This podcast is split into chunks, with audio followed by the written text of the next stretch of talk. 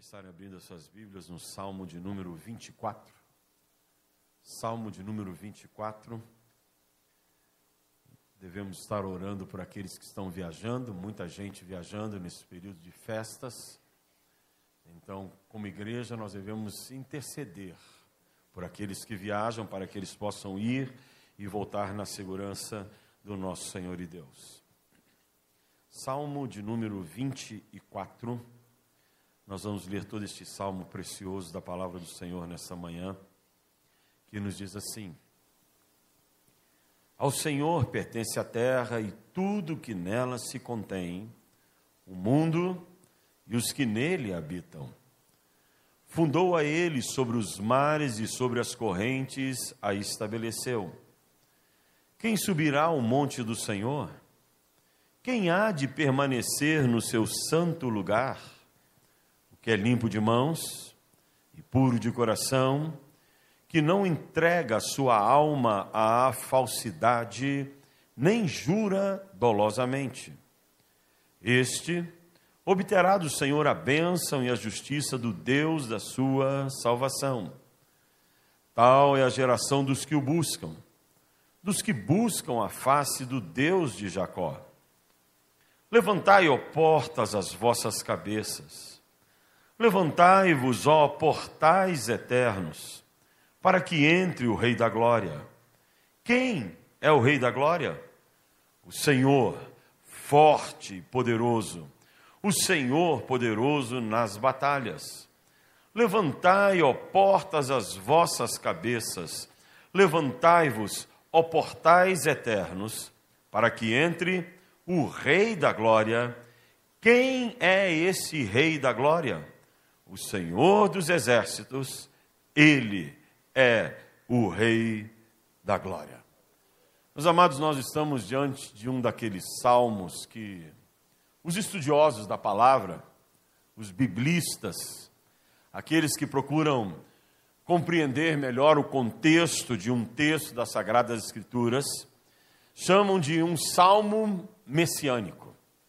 Se você estudar um pouco mais a Bíblia, você vai descobrir que nos 150 salmos que nós temos na, nas Sagradas Escrituras, nessa coletânea lindíssima, escrita por Davi, por Asaf, por Salomão e por outros homens mais inspirados por Deus, dentre os 150 salmos, cerca de 26 salmos são chamados de salmos messiânicos.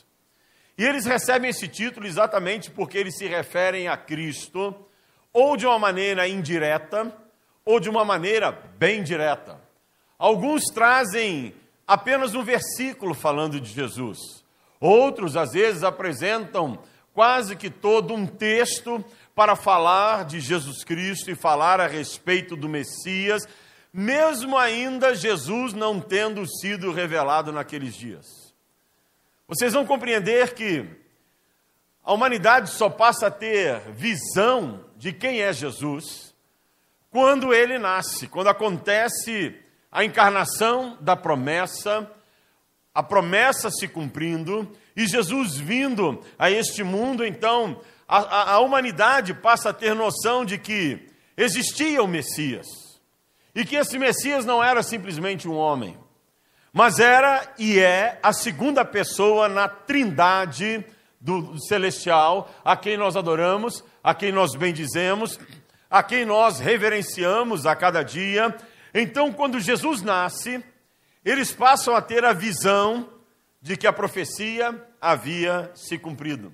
Mas antes disso, os textos bíblicos já vêm apontando para a figura de Jesus Cristo. Se você pegar de Gênesis até Mateus, você vai ver que vários textos falam a respeito de Jesus, não apresentando Jesus de forma literal, mas apontando em direção a Jesus. Pega, por exemplo, Gênesis, logo depois que o homem peca, Adão e Eva estão ali no Éden, e Adão dá ouvidos a Eva, depois que Eva dá ouvidos à serpente, e logo toda a humanidade é lançada nesse, nessa catástrofe que nós vivemos, que se chama pecado. Logo depois disso, Deus encontra com Adão no Éden. E lhe faz uma pergunta: Onde tu estavas, Adão? E Adão diz: Ah, Senhor, eu estava nu e por isso me escondi. Deus então disse para ele: Mas quem dissestes para ti que tu estavas nu? E Adão então vê a sua nudez, não só física, mas espiritual. O Senhor vem então e mata um cordeiro, mata um animal e veste a nudez de Adão. Esse matar um animal já indicava o sacrifício que, que Deus faria pela humanidade para cobrir a nudez espiritual que a humanidade estava tendo naquele momento devido ao pecado, por terem se afastado de Deus, por terem desobedecido a voz do Senhor. Então, lá em Gênesis, você começa a ver Jesus Cristo sendo apontado. Depois há um outro texto lindíssimo também que nos fala a respeito de Jesus de uma forma já profética, que é quando Abraão chama, ou Deus chama Abraão e diz: Eu quero que tu subas ao monte sacrifique, sacrifique o teu filho Isaque para que todos possam ver. E Abraão toma o seu filho, leva até o monte, e na caminhada ele tem uma conversa com seu filho, dizendo: o filho pergunta para o pai: Pai, nós temos aqui o cutelo, temos o fogo, temos a lenha, mas o sacrifício. Abraão então disse assim: Deus proverá o sacrifício. E eles sobem ao cume do monte. Deus estava ali naquele lugar. Abraão pega, deita o seu filho, amarra-o, coloca a lenha ao redor, e ali tudo vai acontecer para que pudesse Abraão mostrar a sua obediência. E quando Abraão levanta o cutelo para imolar ao seu filho, o anjo brada dizendo: Não faças isso, porque o cordeiro já está pronto. E Abraão então tira Isaac, coloca o cordeiro e imola o cordeiro, e naquele texto já está apontando para o que Cristo haveria de fazer quando fosse revelado à humanidade de uma forma presencial, de uma forma carnal, de uma forma que todo homem pudesse ver, que todo homem pudesse realmente presenciar. Então, desde o Antigo Testamento, tudo já aponta para Jesus. Tanto é que Hebreus, a linda carta de Hebreus, que na minha visão é escrita pelo apóstolo Paulo, diz que aquilo que está no Antigo Testamento era apenas sombra do que seria revelado no Novo Testamento.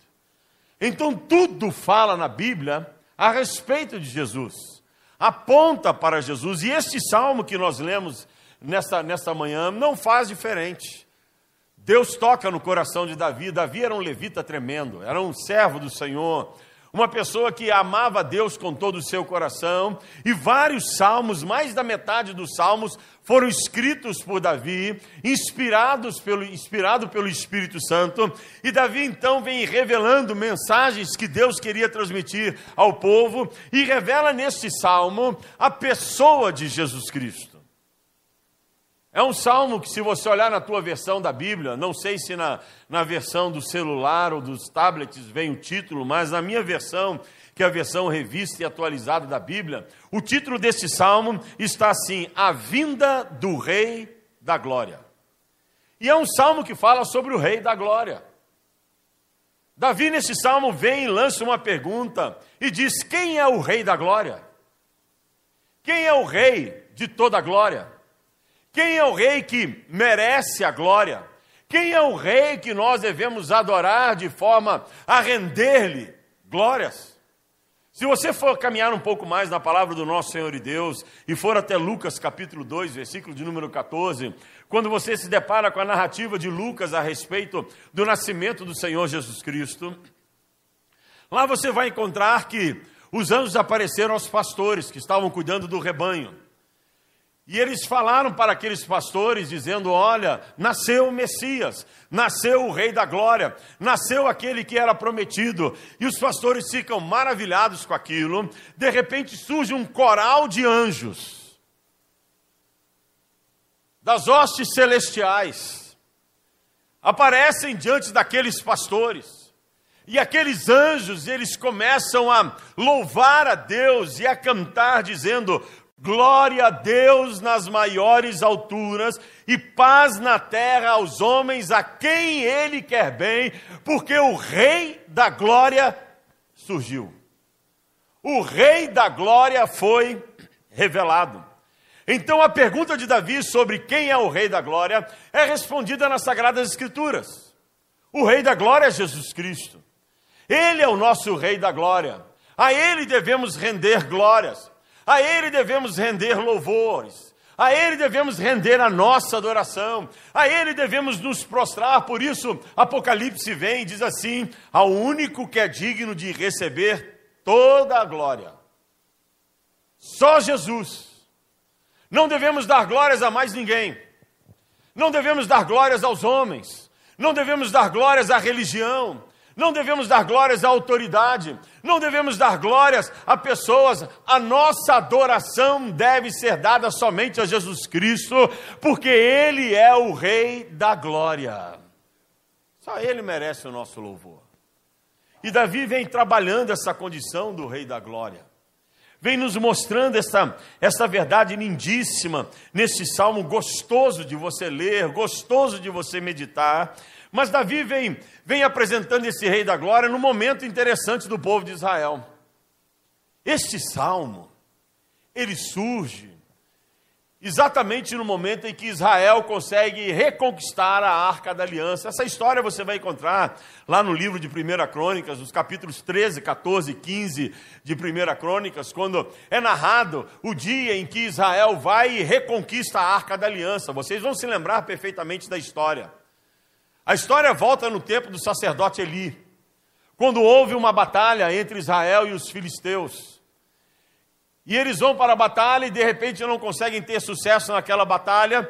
Os filhos de Eli então voltam e tomam a arca da aliança para levar diante do exército, porque eles achavam que o fato da arca da aliança estarem com eles seria motivo para que eles pudessem realmente vencer a batalha.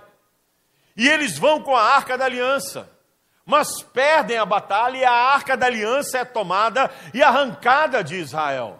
A arca da aliança simbolizava o pacto de Deus com seu povo. Dentro da arca da aliança, que tinham dois querubins na sua tampa, se encontravam os três grandes elementos dos três momentos em que o povo de Israel conseguiu desagradar a Deus. E é interessante analisar esse texto, porque nos dá uma visão que às vezes nós temos condutas que desagradam a Deus. Às vezes nós temos atitudes que não agradam o coração do Senhor. E Israel, durante o seu período de travessia no deserto, teve três grandes atitudes que Deus olhou do seu trono e disse assim: Não me agrada, não me agrada, não me agrada.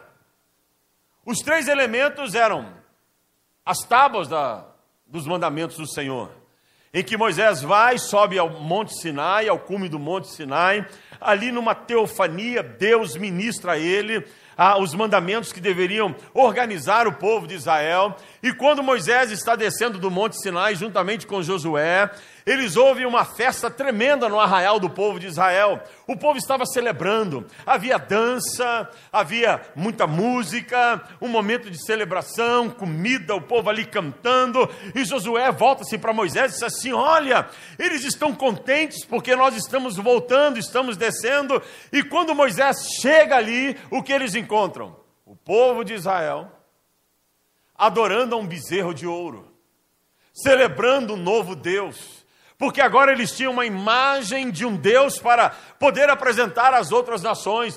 Deus tão fica indignado com aquilo, toca no coração de Moisés. Moisés quebra as tábuas dos mandamentos e diz para o povo: vocês estão em pecado contra Deus e manda destruir o bezerro de ouro. Moisés volta ao cume do monte. Deus novamente lhe dá tábuas dos mandamentos.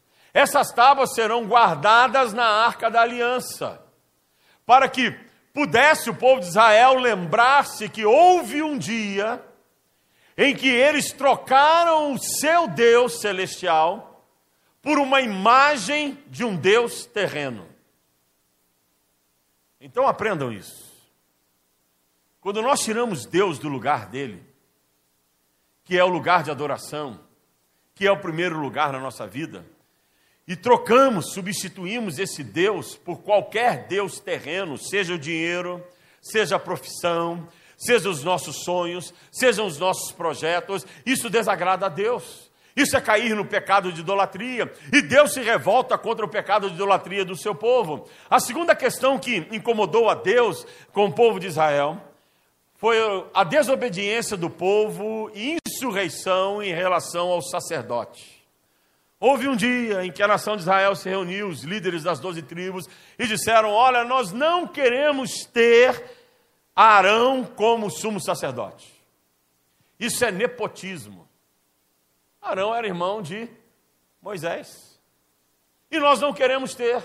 E o povo foi, aqueles líderes foram até Moisés e disseram: Olha, nós queremos eleger o nosso sumo sacerdote, escolher o nosso sumo sacerdote. E Moisés vai falar com Deus e Deus diz assim: Não, não é do jeito do meu povo, não é do jeito do homem, é do meu jeito. O sumo sacerdote é o meu representante, então terá que ser da minha maneira. E Deus orienta Moisés dizendo: Fala para cada tribo trazer uma vara, em cada vara de amendoeira eles vão escrever o nome, e nós vamos colocar doze varas e mais uma que é a de Arão dentro do cesto, e aquela que florescer será a minha escolhida, ou será o meu escolhido.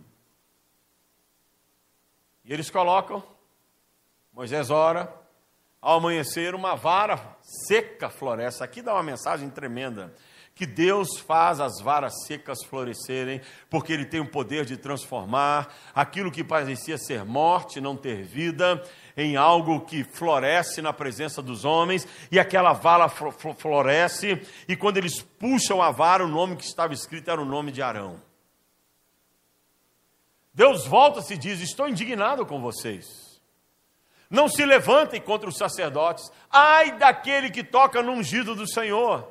Ai daquele que toca nos ungidos de Deus. Ai daquele que se levanta contra o ungido do Senhor e Deus fica indignado com essa questão do povo de Israel e manda guardar a vara dentro da arca da aliança. Mas há um terceiro elemento, que é o maná.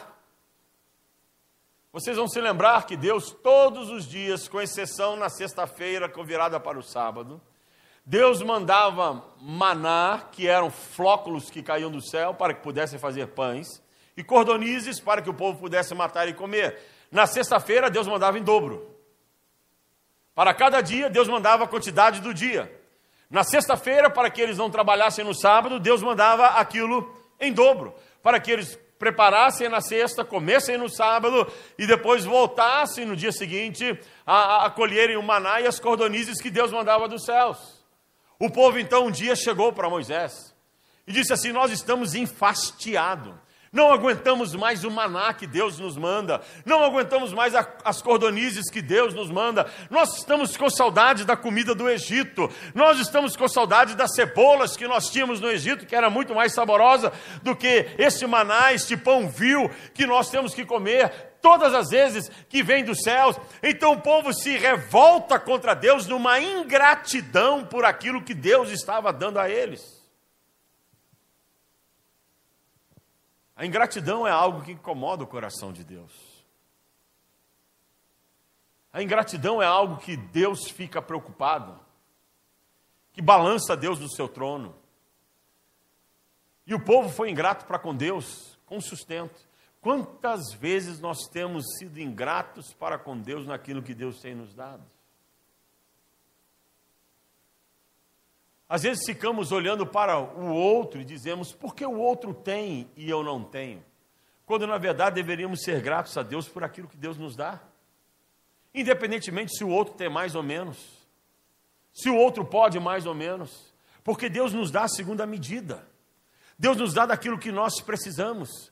E nós temos que aprender a agradecer a Deus e louvar a Deus por aquilo que nós temos, pela vestimenta que temos, pelo alimento que temos, pela família que temos, pelas oportunidades que surgem, pelos momentos que nós estamos vivendo, pela igreja que nós possuímos. Sermos gratos a Deus em, em voltarmos para Deus e dizer: Obrigado, Senhor, obrigado pelo pão nosso de cada dia que nos dá, nos dá hoje, obrigado, meu Deus, e transformarmos aquilo que seria ingratidão em gratidão no nosso coração, se nós queremos alegrar o Senhor, mas não foi isso que Israel fez. Deus se levantou contra Israel e foi um momento de tratamento de Deus para com a nação. Deus guarda o maná então na arca da aliança. Deus iria olhar para a arca Os três grandes pecados de Israel estão aqui dentro. Mas Deus é tão maravilhoso, é Deus de graça, Deus de graça. Deus manda construir uma tampa para colocar sobre a arca. Nessa tampa estavam os dois querubins, e você vai se lembrar bem desta imagem na tua mente. Sobre a tampa estavam os querubins. Os sacerdotes deveriam, uma vez por ano, pegar um cordeiro, matar o cordeiro, e esse cordeiro já apontava para o sacrifício de Jesus Cristo lá no Novo Testamento. Mataria o cordeiro, tiraria a carne, a carne ficaria para o sustento dos sacerdotes, e aqui é uma coisa maravilhosa. Como sacerdotes, nós temos direito a churrasco sempre. A carne sempre. Então a carne era tirada e dada para os sacerdotes, para o sustento dos sacerdotes. Mas o sangue, o sacerdote entrava no Santíssimo Lugar, e ali ele pegava o sangue do cordeiro que havia sido morto e aspergia sobre a tampa da arca, espirrava sobre a tampa da arca, e a tampa da arca, que era de madeira de acácia coberta por ouro, ela ficava salpicada de sangue. Por que o sumo sacerdote fazia isso? Para que sempre que Deus olhasse para a arca, ele não visse mais o sacrifício ou a desobediência, a, o pecado do seu povo, mas visse o sacrifício do preço que foi pago. Então Deus não olhava para o maná, Deus não olhava para as tábuas, Deus não olhava para a vara de Arão, ele olhava para a tampa da arca, lá ele via o sangue e lá ele dizia: o preço foi pago, agora já não há mais condenação. Então Davi ele vai reconquistar essa arca. A arca havia sido perdida, simbolizando que o pacto de Deus com a sua nação havia se perdido. Davi vai e entra em guerra contra os filisteus, reconquista a arca da aliança, e ele traz num grande desfile na entrada de Jerusalém, com seus exércitos, com toda a nação. Ele traz a arca e ele vem dançando na frente da arca, adorando a Deus, levantando louvores ao Senhor. E há um momento de exaltação no meio do povo de Israel, há um momento de glória no meio da nação de Israel, porque a arca que havia se perdido, a aliança com Deus que havia se perdido, agora havia sido resgatada e o rei novamente haveria de introduzi-la no santuário do Senhor, para que a nação soubesse que Deus estava presente com eles novamente. A festa foi tão grande que o salmo nos diz, no versículo de número 9, que Davi começa a clamar: Levantai, ó portas, as vossas cabeças, levantai-vos, ó portais eternos, para que entre quem? O Rei da Glória, simbolizado na, na arca da aliança. Quem é o Rei da Glória? O Senhor dos Exércitos. Davi estava dizendo assim: abram as portas, tirem os impedimentos do caminho, que os portais da cidade se abram que os portais que estejam no caminho se abram, que se abram até os portais celestiais, porque agora nós temos a arca da aliança que simboliza o Rei da Glória, sendo novamente introduzida no meio da nação, sendo novamente colocada no seio da nação. Então, que haja celebração no meio do povo de Deus. Eu fico tentando imaginar a festa, a festa que festa maravilhosa foi proporcionada ali naquele momento. Que festa grandiosa foi proporcionada ali naquele momento. O próprio rei não olhou para o seu, seu status de rei.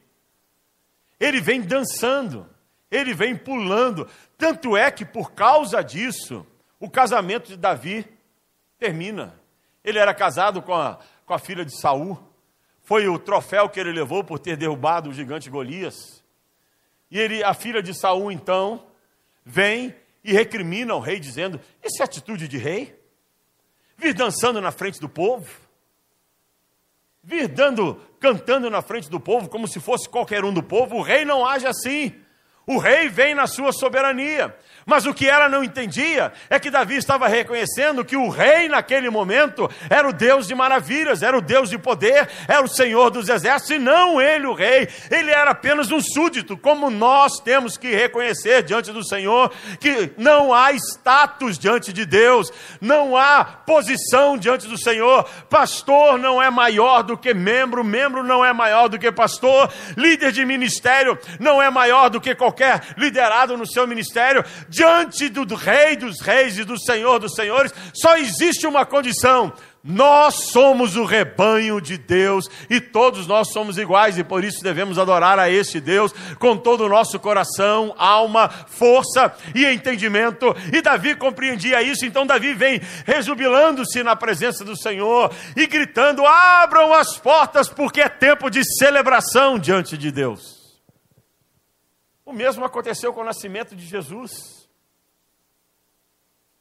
O nascimento de Jesus foi um tempo de celebração, um tempo de adoração ao Senhor. Imaginem isso: reis magos adoram a Deus, pastores adoram a Deus, anjos celestiais adoram a Deus. E nós, como povo do, do Cristo vencedor, devemos adorar a esse Rei da Glória também. Natal é tempo de celebração, Natal é tempo de adoração, Natal é tempo de nos colocarmos na presença do Senhor, abrirmos a, a, a nossa boca em louvor a Deus, pregarmos o Evangelho do Senhor e proclamarmos a todos: nós temos agora o Rei da Glória. Davi entendia isso. Davi compreendia isso verdadeiramente. Ele fala de adorarmos ao Rei da Glória. Adorarmos aquele que é digno do nosso louvor, mas, presta atenção nesse salmo. Você não pode adorar a Deus de qualquer maneira. Não é adorar a Deus achando que cantar é adorar a Deus. Não é adorar a Deus achando que bater palmas é adorar a Deus. Presta atenção no salmo. O Salmo Davi vem e trata de algo muito sério. Ele fala sobre quem poderá adorar a este Deus. No versículo de número 3, ele faz uma pergunta: quem subirá ao monte do Senhor e quem há de permanecer no seu santo lugar? Quem poderá adorar a este Deus? Quem poderá adorar ao Rei da Glória? Quem é que tem o direito de adorar ao Rei dos Reis, ao Senhor dos Senhores? Ele vem e lança essa pergunta: quem é que pode entrar no santo lugar?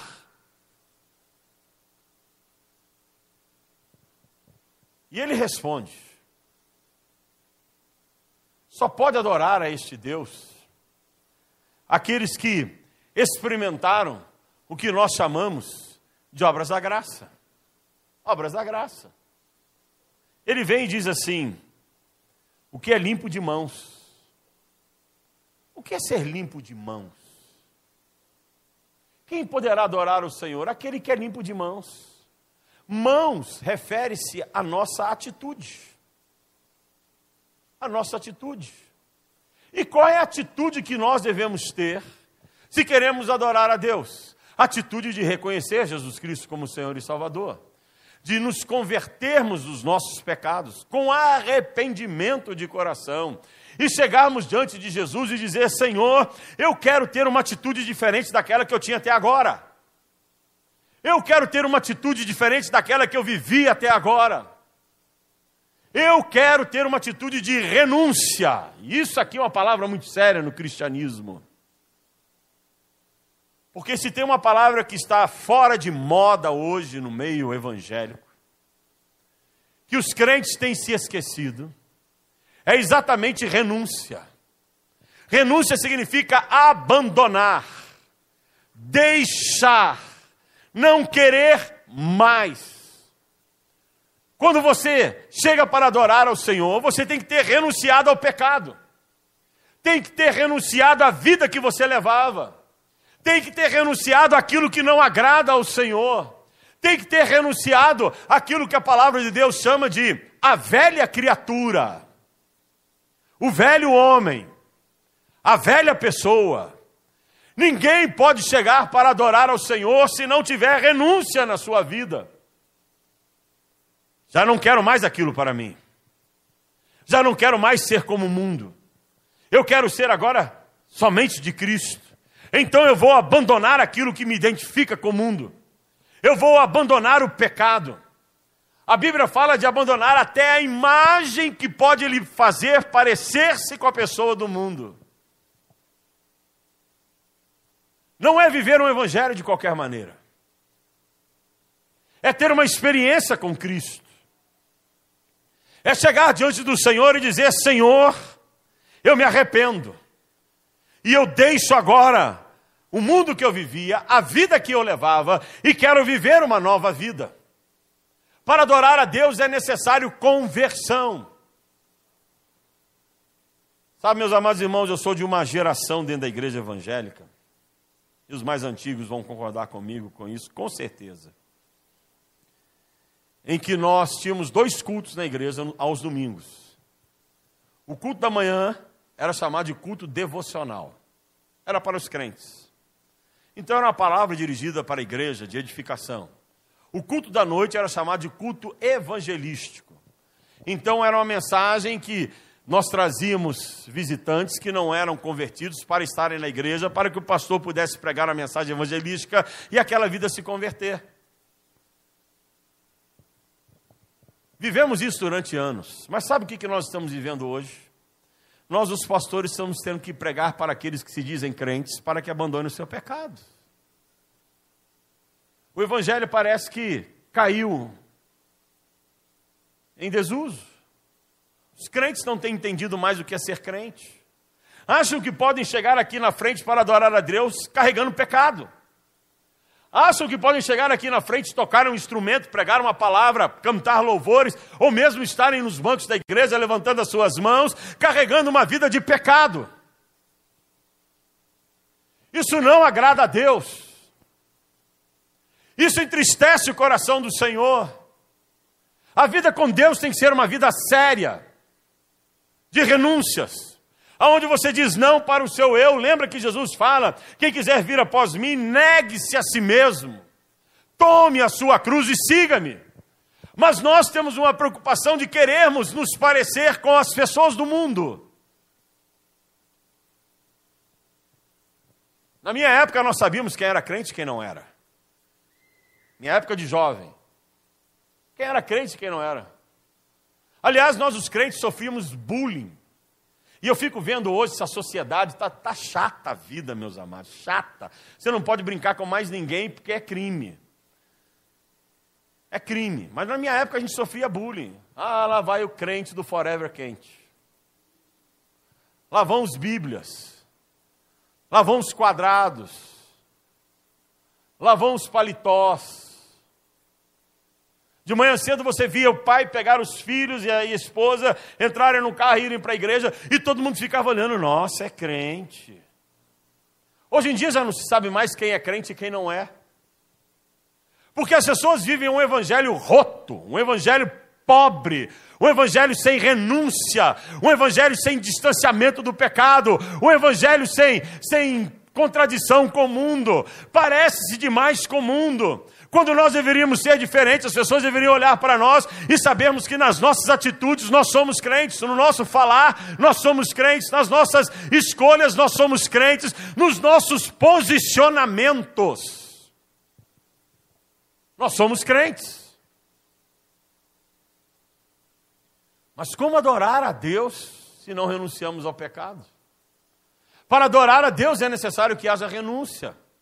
Para adorar ao Senhor é necessário que haja conversão. Para adorar esse Deus, nós temos que ter mãos limpas, ações limpas, atitudes limpas, atitudes que façam a diferença. Mas é interessante porque o salmista não fala só de atitude, o salmista fala de coração puro, que significa intenção. Coração puro. E por isso eu gosto da nossa teologia, porque ela fala de duas obras da graça. A primeira vem na conversão, que é mudança de atitude. A segunda vem na santificação, que é purificação de coração. E o salmista já estava pregando essas duas verdades para nós nesse salmo messiânico que é apresentado. É necessário coração puro, é necessário intenção pura, que você tenha uma experiência com o Espírito Santo que vai te limpar de dentro para fora. A primeira experiência, a conversão, é uma mudança de fora para dentro. A segunda experiência é uma mudança de dentro para fora, aonde as tuas intenções são purificadas. Lembra do diálogo de Jesus com os líderes religiosos? Os judeus?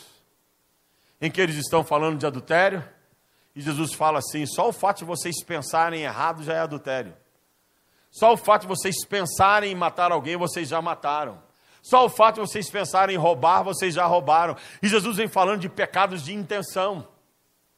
Porque não existe só o pecado da ação, existe também o pecado da intenção. Sabe aquela coisa que você tem contra o teu irmão e que não deveria ter contra o seu irmão?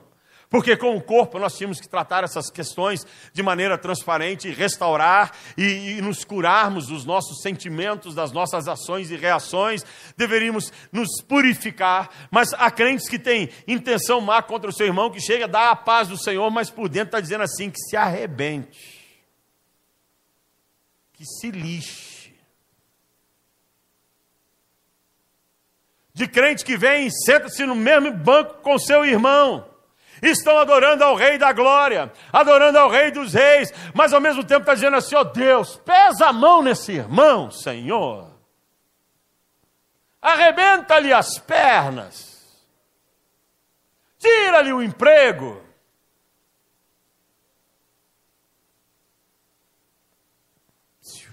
Deus está vendo, Deus está vendo, Deus está vendo. Deus está vendo. Deus sabe das intenções dos nossos corações. Nós tivemos uma, um evento certa vez, outro dia eu conversava isso com minha esposa. Alguns irmãos vão se lembrar de que certa vez nós fomos ajudar uma moça que havia sido queimada com ácido sulfúrico pelo namorado. O namorado havia despejado nela dois ou três litros de ácido sulfúrico e aquilo pegou no rosto dela, trouxe-lhe uma cegueira num dos olhos, no outro ela tentava enxergar ainda, deformou o rosto. Uma moça linda. A foto dela antes da, do evento era foto de modelo. E de repente um dos vizinhos da igreja descobriu, me viu assentado no meu gabinete, que ele morava na casa da frente da igreja, e a casa dele era alta, ele resolveu ir até a igreja e falou do caso, e nós resolvemos fazer uma festa para ajudarmos essa moça a arrecadar dinheiro para o tratamento dela em Campinas, que era um tratamento muito caro. E começamos a ajudar essa moça, e pegamos foto dela e colocamos no grupo de. levamos para os pastores. Naquela época não tinha um WhatsApp, que era hoje é muito mais fácil. Então pegamos a foto e levamos para o grupo de pastores para que as igrejas do Nazareno pudessem ajudar e vários pastores fizeram campanhas na sua igreja para ajudar essa moça. Ela foi ajudada, mas houve um pastor que pegou essa foto e pediu mais fotos, e eu ingenuamente dei para ele. E ele começou a ir nas empresas, na cidade onde ele morava, e contar a história, e ali fazer reuniões, e apresentando, e dando, eh, mostrando a foto, e arrecadou um baita de um dinheiro. E um dia eu fiquei sabendo disso. E eu fui até ele. Disse, fulano, eu fiquei sabendo que você esteve numa empresa tal, porque alguém que me conhecia de lá havia dito. E que você arrecadou dinheiro lá, mas eu não vi esse dinheiro na conta da moça. Pastor, não vi. Não, Berta, aí começa o 171, né? Porque os crentes também têm 171. E começa o 171. Resumo da história. Deus revelou a intenção do coração daquele homem, que não era uma intenção boa, era uma intenção má. Que Deus colocou na mesa para que ele pudesse ser tratado. E eu levei o caso dele, a denominação, para que ele pudesse ser corrigido naquilo que ele fez, para que ele pudesse ser tratado, porque aquilo era errado. E Deus permitiu que aquilo viesse à tona para que houvesse tratamento. Deixa eu dizer algo para você: os teus pecados escondidos no teu coração, uma hora Deus irá trazer à tona para que isso seja tratado na sua vida, porque Deus te ama tanto que Ele não quer que você morra agora e vá para o inferno por causa de um pecado pecado escondido. Se fosse cura, estava todo mundo dizendo glória a Deus, aleluia, né? Mas isso é verdade, meus amados. Não podemos adorar a Deus se o nosso coração não estiver limpo, não estiver puro. Não podemos chegar diante do Rei da Glória, levantar as mãos, levantar as nossas vozes, nos unirmos com os irmãos e dizer que tudo vai bem, quando na verdade não vai. Para podermos adorar a Deus, mão tem que estar limpa e coração tem que estar puro. É vida de conversão e vida de santidade. É vida de ação verdadeira, de atitude verdadeira e vida de intenção verdadeira. Você não pode dizer paz do Senhor para o teu irmão se você não tem a paz no teu coração para com ele. Você será um hipócrita. Você não pode dizer que você é membro de uma igreja se você não não colabora para que o corpo da igreja ande de maneira perfeita. Se você não ora pela sua igreja, se você não traz o dízimo para o sustento da obra, se você não contribui com o teu esforço físico para que a obra do Senhor caminhe, você não pode dizer que é membro dela.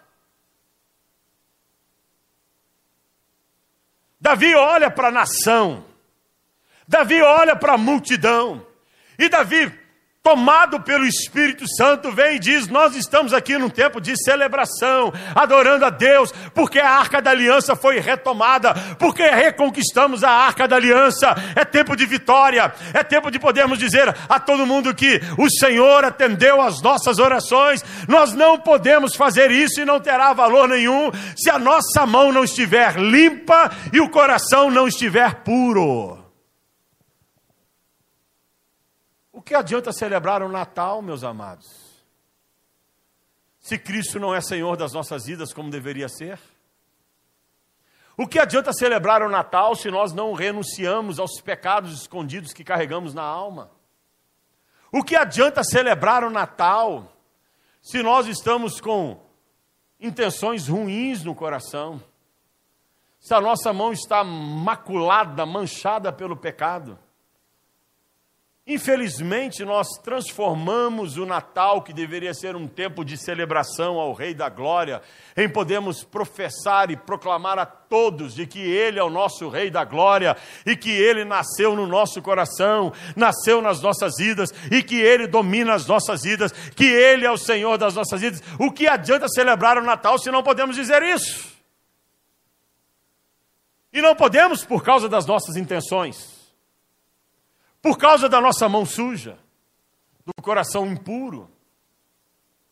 Só haverá uma celebração de Natal autêntica se nós permitirmos que Jesus nasça no nosso coração e se torne Rei soberano nas nossas vidas, se torne o Rei da glória das nossas vidas, o Rei da glória do nosso viver a cada dia, o Rei da glória que merece a nossa adoração. Se nós limparmos as nossas mãos, se purificarmos os nossos corações, então poderemos proclamar a todos: abram caminho, porque o Rei da Glória está na minha vida e eu quero apresentá-lo a vocês para que vocês também vivam e celebrem o Rei, o Rei da Glória que é Jesus Cristo.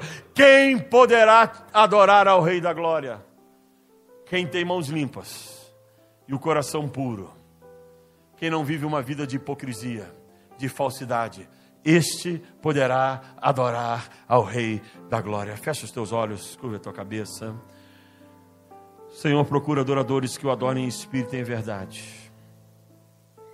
O Senhor procura homens e mulheres que queiram ter um compromisso genuíno com Ele a cada dia. Mãos limpas, coração puro, sem vaidade, sem falsidade.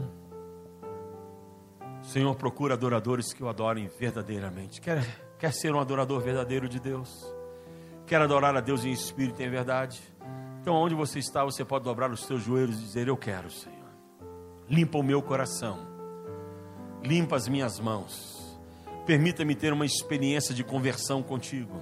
Permita-me ter uma experiência com o Espírito Santo que me purifica de todo mal. Eu quero deixar atitudes, eu quero deixar amizades, eu quero deixar escolhas, eu quero deixar condições que às vezes eu tenho vivido que não te agrada, eu quero deixar de lado. Eu quero estar coberto pelo sangue de Jesus Cristo, para que eu possa adorar ao Rei da Glória, o Rei da Glória. Fala com Deus. Deus quer ouvir a tua oração de entrega, tua oração de quebrantamento, a tua oração onde, onde tu irás pedir purificação de coração, transformação de vida. Fala com Deus, fala com Deus.